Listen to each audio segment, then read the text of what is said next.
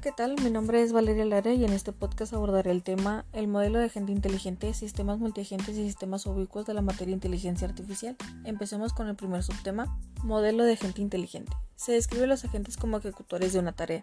Puede ser un humano, un sistema de información o cualquier entidad capaz de resolver esta tarea. Es una entidad capaz de percibir el entorno, procesar percepciones y responder o actuar de manera racional. Los principales agentes inteligentes son agentes reactivos, agentes reactivos basados en modelo, agentes basados en objetivos, agentes basados en utilidad o agentes que aprenden.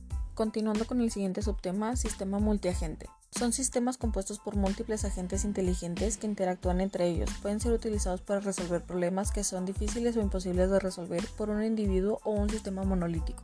Estos sistemas son enormes que contienen millones de líneas de código, descentralizados, no hay parte que gobierne sino que todo está distribuido, escalable, puede crecer pero no afecta a los demás y tolerable a fallas, si un ordenador falla, los demás siguen disponibles. Y por último tenemos el subtema de sistemas ubicuos, que primero definiríamos la palabra ubicuidad, capacidad de computación que se ha introducido en multitud de elementos y aparatos gracias al abordamiento de su costo.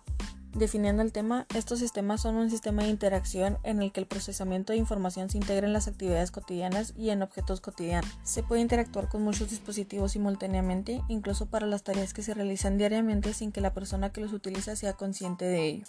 Bueno, pues estas son unas, unas pequeñas definiciones. Esto es todo de mi parte. Gracias por escuchar este podcast y espero que sea de su agrado. Hasta pronto.